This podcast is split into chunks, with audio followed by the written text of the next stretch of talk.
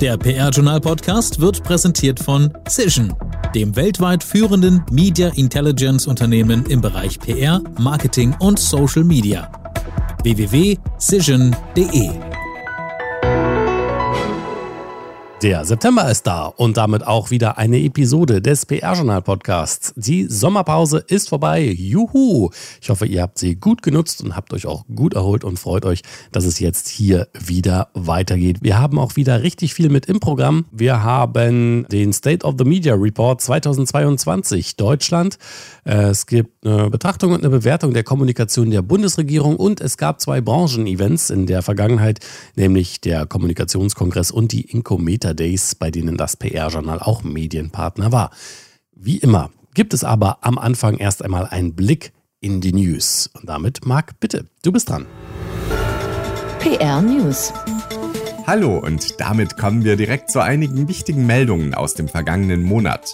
Christoph Zemelka, seit Ende 2019 Leiter der Unternehmenskommunikation bei der ThyssenKrupp AG in Essen, verlässt das Unternehmen auf eigenen Wunsch zum 30. September.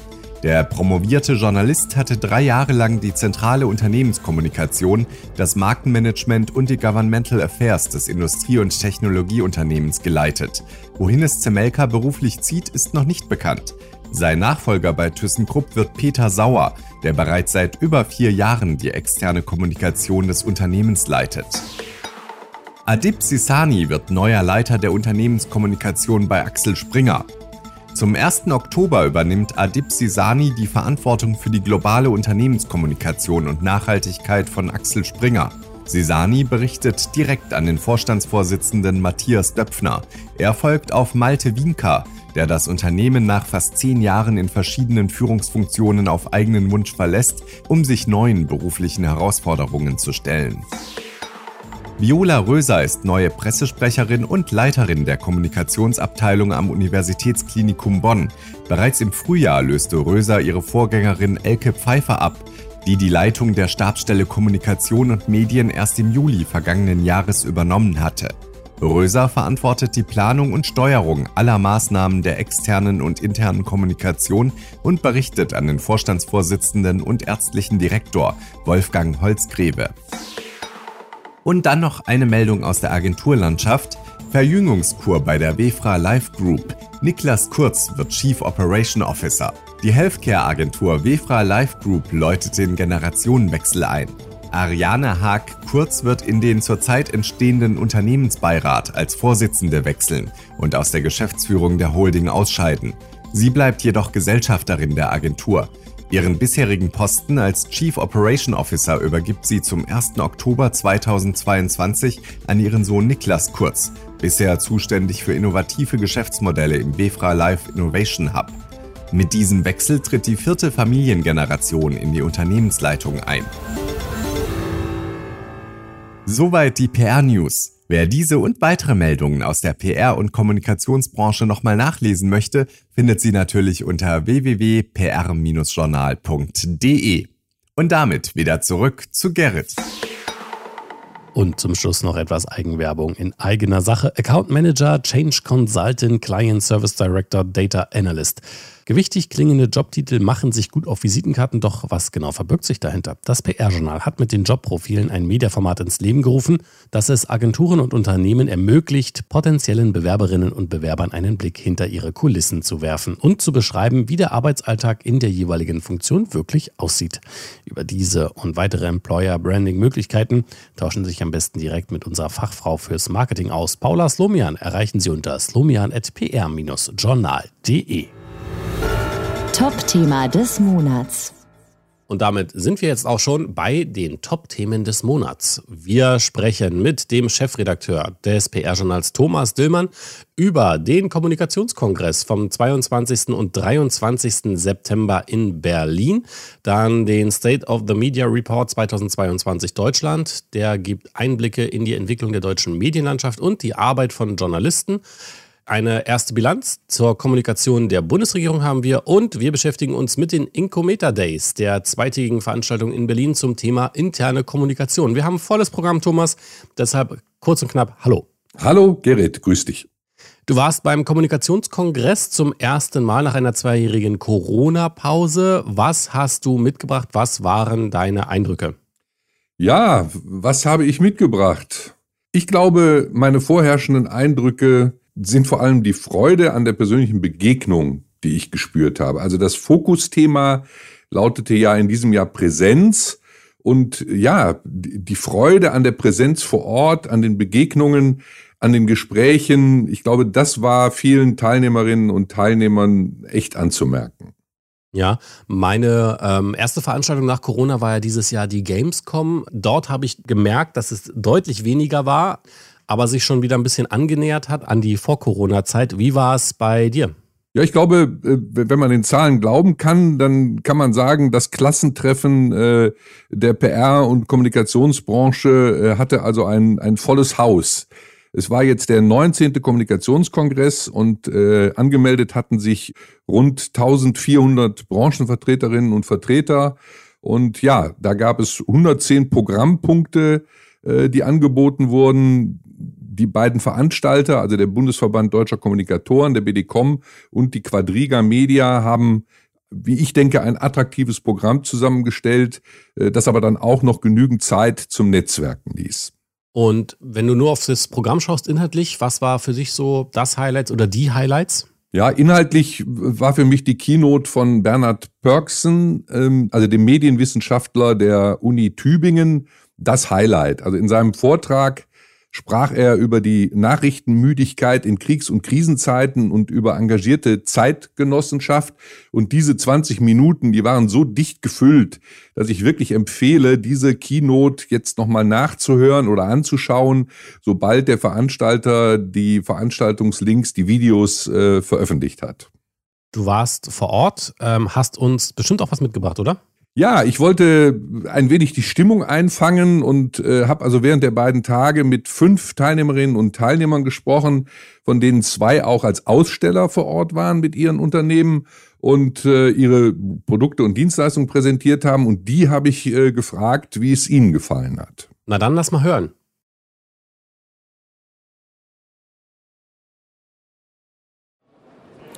Marcello Perenbohm, Pressesprecher der Energieversorgung Mittelrhein AG und auch seit einigen Jahren äh, regelmäßig Gast auf dem Kommunikationskongress. Äh, Herr Perenbohm, Ihre Eindrücke einfach vom ersten Tag. Ja, also man merkt, in diesem Jahr ist so das Krisenthema, das beherrschende Thema diesmal. Das unterscheidet den Kongress diesmal, glaube ich, von anderen. Deswegen hochspannend, weil auch wir als äh, Energieversorger im Augenblick in der Dauerkrise uns befinden. Jetzt lautet das Fokusthema dieses Jahr Präsenz. Haben Sie sich darauf gefreut, wieder hier die Kollegen und Kolleginnen zu treffen? Oder hängt Ihnen die Corona-Krise noch nach und Sie haben so ein bisschen Zurückhaltung verspürt? Ja, also Präsenz äh, tut mir richtig gut. Also ich merke, dass man so gefühlt so ein bisschen wieder in das normale Leben wieder zurückkehrt, so Schritt für Schritt. Ähm, das ist im Berufsalltag so und jetzt auf dem Kongress halt auch. Also ich habe mich mega gefreut. Ja, und was werden Sie mitnehmen jetzt? Sie haben die Krisen, das Krisenthema angesprochen. Morgen gibt es ja noch weitere Veranstaltungen. Äh, altbewährter Moderator wie immer, Hajo Schumacher. Was werden Sie mitnehmen? Also was ich schon mal mitnehme von heute als Eindruck ist so Ruhe bewahren, auch in der Krise, den Kompass nicht verlieren und auch äh, so ein bisschen Gelassenheit ausstrahlen. Vielen Dank. Ja, Klaus Streichel, langjähriger ABB, Leiter der Kommunikation in Deutschland und äh, hat sich im Mai selbstständig gemacht mit einer Kommunikationsberatung. Klaus Treichel ist auch schon seit einigen Jahren regelmäßiger Gast auf dem Kommunikationskongress. Äh, wie sind Ihre Eindrücke? Ja, die, das Obermotto lautet ja Präsenz. Insofern stellen wir alle heute fest, dass die Präsenz natürlich einen Mehrwert darstellt. Äh, meine Antennen sind ausgefahren in Richtung datengetriebene Kommunikation, versuche mich hier äh, zu informieren, wie heiß das Thema eigentlich ist. Und äh, ich stelle fest, es ist wirklich ein neues Thema. Das heißt also, all das, was ich heute hier höre, auch von denjenigen, die das, ihre Expertise präsentieren, ist neue Kenntnis, neue Expertise. Und das aufzusammeln und dann auch gleich mit den Akteuren hier auszutauschen, ist für mich ein toller Gewinn und unterstreicht den Vorteil der Präsenz. Gibt es auch Erwartungen, die nicht erfüllt worden sind? Ja, so ein zweiter Bereich, der mich äh, interessiert hat, äh, ist so die Frage, wie arbeiten Kommunikation und Marketing zusammen. Da gab es zwar eine sehr gute Präsentation von Mercedes, die ja diese Bereiche sogar fusioniert haben. Es klingt sonst immer mal wieder an, aber ansonsten würde ich sagen, ist das äh, immer noch ein stiefmütterliches Thema, was wir hier eigentlich noch viel intensiver besprechen müssten. Ich spreche mit Karina Hauswald. Karina Hauswald ist äh, seit 13 Jahren bei der internationalen Beratung Globe One und seit April dieses Jahres Partnerin am Standort Köln. Sie sind zum ersten Mal beim Kommunikationskongress? Zum dritten Mal jetzt, aber seit drei Jahren natürlich erstmal wieder in Präsenz auch hier. Und das freut Sie besonders? Genau, das ist das Thema auch dieses Jahr und das feiern wir äh, nicht nur am heutigen ersten Tag, sondern ich hoffe auch heute Abend an, an den morgigen Vorträgen. Inhaltlich sind Sie auf der Suche nach welchen Themen oder nach welchen Kontakten? Ähm, wir selber arbeiten insbesondere im Bereich Transformation, Purpose, Strategie und Kommunikation. Ich bin aber auch hier, um über meine eigenen Spezialgebiete ähm, Inspiration zu finden und auch überraschende Begegnungen zu haben, was man ja in Zoom-Konferenzen weniger hat. Deswegen sind Sie plötzlich auch in einem Podcast. Äh, genau, überraschende Begegnungen und überraschende Themen. Und das schätze ich hier auch besonders. Was erwarten Sie sich noch vom heutigen Abend und vom morgigen Tag inhaltlicher Art? Eigentlich das, was heute Morgen mit der ersten Keynote schon gestartet hat. Ähm, wieder ganz spannende Eindrücke zu bekommen, neue Diskussionsthemen, neue Denkanstöße und auch die Erkenntnis, dass die Branche und die Vertreter und Vertreterinnen hier sehr offen für Zusammenarbeit und neue Impulse sind. Und das hat mir in den letzten Jahren in den Hybridformaten sicherlich gefehlt. Das freut mich sehr. Ich habe die Gelegenheit, mit Boris Meyer zu sprechen. Das ist der Marketing- und Kommunikationschef von Cision Germany. Und ähm, er ist nicht nur Gast auf dem Kommunikationskongress, sondern auch Aussteller. Herr Meyer, Ihre Eindrücke vom ersten Tag gestern und die Erwartungen an den heutigen Tag heute? gesprochen als Aussteller, der ich jetzt gestern auch vor allem am Stand war und weniger das ähm, Programm mitbekommen habe, ist auf jeden Fall, dass die Besucher wieder sehr viel Lust haben, sich persönlich äh, mit anderen zu vernetzen. Gespräche suchen, sehr offen sind, auch den Ständen gegenüber sich mal wieder da zu informieren direkt und ähm, auch mit, mit den Personen, die da an den Ständen sind, auch zu unterhalten. Sei es, weil sie wirklich direkt irgendeinen Bedarf haben oder ein Interesse haben an den Produkten oder sich einfach nur mal ganz grundlegend darüber informieren möchten, was die Firmen hier, die ausstellen, beispielsweise machen. Das haben wir auf jeden Fall bei uns am Stand sehr oft erlebt. Auch sehr interessante, auch sehr lustige Gespräche geführt, die aber auch schon so zeigen, dass die Leute hier wirklich äh, sehr positiv dabei sind, also wirklich eine sehr positive Grundhaltung haben und auch Lust haben auf diese Veranstaltung. Ja, jetzt habe ich Gelegenheit, mit Andrea Montoa zu sprechen, die auf dem Kommunikationskongress einerseits als Teilnehmerin ist, andererseits als Ausstellerin mit ihrer Agentur Montua Partners, die ihren Schwerpunkt im Bereich interne Kommunikation und Veränderungsprozesse hat. Frau Montua, welche Eindrücke haben Sie jetzt äh, nach anderthalb Kongresstagen? Also erstmal finde ich es wirklich toll, dass wir hier alle wieder zusammenkommen können und das genieße ich auch wirklich, egal in welcher Rolle, egal ob als Teilnehmerin oder in unseren Vorträgen oder hier auch am Stand. Also ich finde es super, dass wir uns wieder miteinander vernetzen können. Ähm, ich habe es vorhin schon so ein bisschen auch zu anderen KollegInnen gesagt, mir fehlt so ein bisschen tatsächlich der Bereich, für den wir auch stehen, also interne Kommunikation, Veränderungen, ähm, Transformationsprozesse, Leadership im weitesten Sinne. Ich finde, es gibt viele, viele Vorträge zu Marketingthemen, zu externer Kommunikation, zu PR-Themen so diese drei Bereiche, die ich gerade genannt habe, die gehen so ein bisschen unter. Ähm, jetzt kann man natürlich sagen, ja, vielleicht bildet das ja ganz gut das ab, was draußen gerade los ist, aber unser Eindruck ist tatsächlich ein anderer. Ähm, in den Unternehmen finden so viele Veränderungsprozesse statt, dass es schön gewesen wäre, darüber noch ein bisschen mehr zu erfahren. Also wie werden diese jetzt wirklich kommunikativ begleitet? Wie sind die Kommunikationsfahrpläne? Welche Rolle haben die Führungskräfte? Welche Rolle haben die CEOs? Und was braucht es da vielleicht auch in den kommenden Wochen, Monaten, vielleicht sogar Jahren, denn wir ja, steuern ja auf schwierige Zeiten zu, um wirklich die Organisationen da wirklich auch gut begleiten und aufstellen zu können. Und das ehrlicherweise fehlt mir ein bisschen. Vielleicht kommt das dann im nächsten Jahr oder es kommt in ähm, anderen Branchenevents. Ähm, ja, wir werden auf jeden Fall unseren Anteil dazu beitragen. Gut, Thomas, vielen Dank auf jeden Fall für die Eindrücke. Ähm, kommen wir zum nächsten Thema, dem Media Report von Cision. Das Unternehmen Cision ist ein Media Intelligence Anbieter, der diesen Report nun zum 13. Mal vorgelegt hat. Was ist daran so interessant? Ja, interessant daran ist, dass äh, dieser State of the Media Report für unsere Leserinnen und Leser aus der PR-Welt sicher einen aufschlussreichen Einblick in die Entwicklung der deutschen Medienlandschaft und auch eben die Arbeit von Journalisten gibt. Und äh, die haben für diese äh, Studie oder für diesen Report über 600 Journalisten befragt. Und äh, der Report liefert dann einen Überblick darüber, wie Journalisten hierzulande ihre Arbeit begreifen und was sie als Journalisten von PR-Profis erwarten.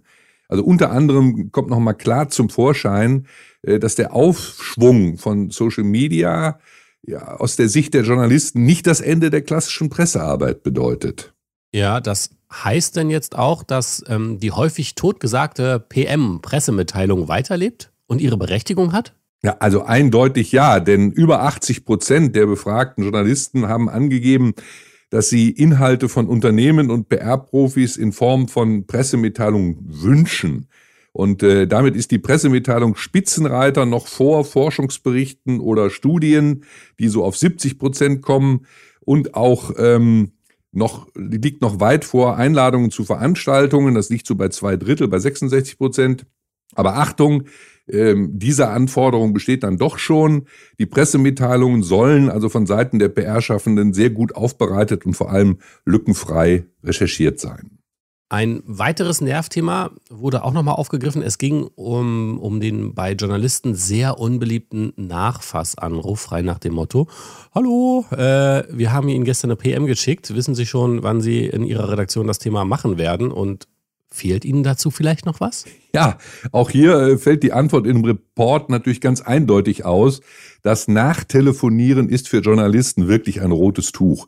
Denn äh, deutlich mehr als die Hälfte der befragten Journalisten gaben an, dass sie sich wünschen, PR-Schaffende würden nach dem Versand von Themenvorschlägen nie nachfassen. Also eindeutiger geht es nicht. Ja, da kann ich auch aus der anderen Sicht äh, sagen, dass es dann ähm, auch schön wäre, wenn die Journalisten und Journalistinnen sich selbstständig auch melden würden, wenn sie Themen umsetzen oder Fragen haben, was auch nicht immer passiert und man teilweise hier und da nur zwischendurch mitkriegt, dass das Thema umgesetzt würde.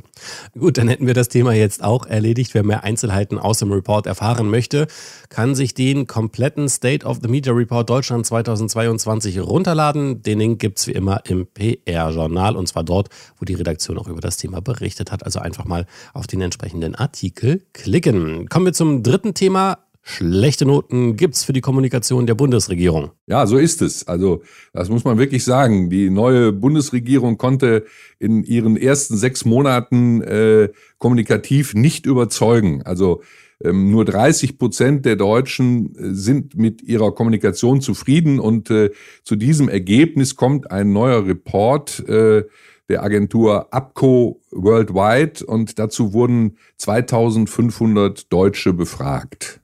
Okay, jetzt schauen wir noch mal ein bisschen äh, tiefer rein. Das klingt noch sehr pauschal. Was gefällt denn diesen 2500 Deutschen nicht an der Kommunikation, beziehungsweise was haben sie kritisiert? Naja, für die Deutschen ist laut dieser ABCO-Untersuchung wichtig, dass äh, sind also Glaubwürdigkeit, Ehrlichkeit, Sachlichkeit und auch Transparenz in der Kommunikation besonders wichtig. Und äh, Deswegen äh, schnitt zum Beispiel am Anfang äh, seiner Regierungszeit Bundeswirtschaftsminister Robert Habeck von den Grünen besonders gut ab. Er scheint das also eingelöst zu haben, aber ganz aktuell ist Habeck ja auch wieder abgerutscht in seinem Ansehen. Und äh, daran kann man eigentlich ablesen, dass wenn diese Werte, die genannt worden sind, nicht annähernd erfüllt werden, dann hagelt es Kritik. Ja, was ist denn der Grund für diese vielfältige Kritik? Naja, da möchte ich jetzt zunächst mal hier die Stefanie Schulz-Rittig zitieren. Das ist also die Direktorin bei APCO Worldwide und auch gleichzeitig Co-Autorin des Reports. Und äh, sie sagte, den meisten Ministerinnen fällt es schwer, auf Social Media einen eigenen Stil zu finden, mit dem sie dem Wunsch der Bürgerinnen nach Ehrlichkeit und zugleich Sachlichkeit entsprechen. Überträgt man den Titel des aktuellen Koalitionsvertrages mehr Fortschritt wagen, auch als Anspruch auf die Kommunikation der Bundesregierung, so wird sie diesem bislang nicht gerecht. Wenn sie künftig überzeugen will, muss sie transparent kommunizieren und Mut zur Selbstkritik aufbringen. So lautete ihr Appell, Zitat Ende. Und ja, ein weiterer Grund für das schlechte Urteil ist zudem laut der Studienergebnisse, dass die neue Bundesregierung in ihrem ersten halben Jahr äh, in ihrer Kommunikation vor allen Dingen auf die jeweils aktuelle Nachrichtenlage reagieren musste. Also sie konnte selbst nur selten Akzente setzen und äh, entsprechend waren Bundeskanzler äh, Olaf Scholz und Gesundheitsminister Lauterbach und Wirtschaftsminister Habeck und Außenministerin Baerbock zwar medial am präsentesten, aber nicht selten eben in der Defensive. Und dank Twitter und Instagram gelang es einigen durchaus, ihre Themen selbst zu setzen, wie, wie Baerbock zum Beispiel mit ihrem Video zu feministischer Außenpolitik. Äh, aber insgesamt, so das Urteil, könne die Bundesregierung jedoch nicht mit ihrem Kommunikationsstil überzeugen. Ja, Thomas, äh, spannendes Thema. Äh, vielen Dank, dass du uns das so kurz vorgestellt hast. Ähm, gemeinsam werden wir das natürlich weiter verfolgen. Mehr Fakten und Links zum Upgo-Report gibt es natürlich auch zum Nachlesen im PR-Journal. Lohnt sich da mal reinzuschauen. Auf ein Wort mit ja, und an dieser Stelle haben wir normalerweise einen Teaser für das Interview des Monats, in dem Thomas Dillmann immer mit einem PR-Verantwortlichen oder einer Verantwortlichen aus der ähm, PR-Branche spricht über ein bestimmtes Thema. Diesmal geht es um die Incometer Days und da waren Thomas Dillmann, meine Kollegin Lena Breuer und ich dabei und haben uns die Veranstaltung mal genauer angeschaut. Ähm, 300 Gäste gab es, viele Fachveranstaltungen und ein Thema, die interne Kommunikation.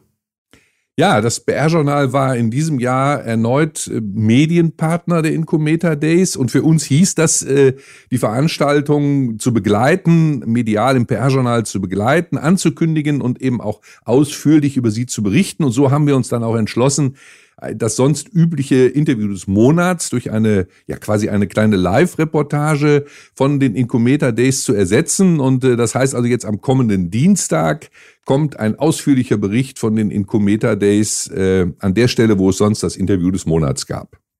Ja, und nicht nur das. Wir haben mit vielen Leuten gesprochen vor Ort, ähm, unter anderem auch mit Philipp Barth. Der hat die Veranstaltung für die School for Communication and Management maßgeblich organisiert. Wir stellen Preisträger vor, die gekürt wurden und lassen auch verschiedene Teilnehmerinnen und Teilnehmer zu Wort kommen. Ähm, und wir hören mal rein. Philipp Barth erklärt uns kurz und knapp, was die Incometer Days sind. Die Incometer Days sind das äh, größte und wichtigste unabhängige Event rund um die interne Kommunikation. Wichtiges Highlight ist die Awardverleihung, äh, wo sozusagen die wegweisendsten IK-Projekte jedes Jahres entsprechend gekürt werden. Aber uns ist eben wichtig auch zu betonen, es ist mehr als nur ein Award. So ist sozusagen der Incometer gestartet.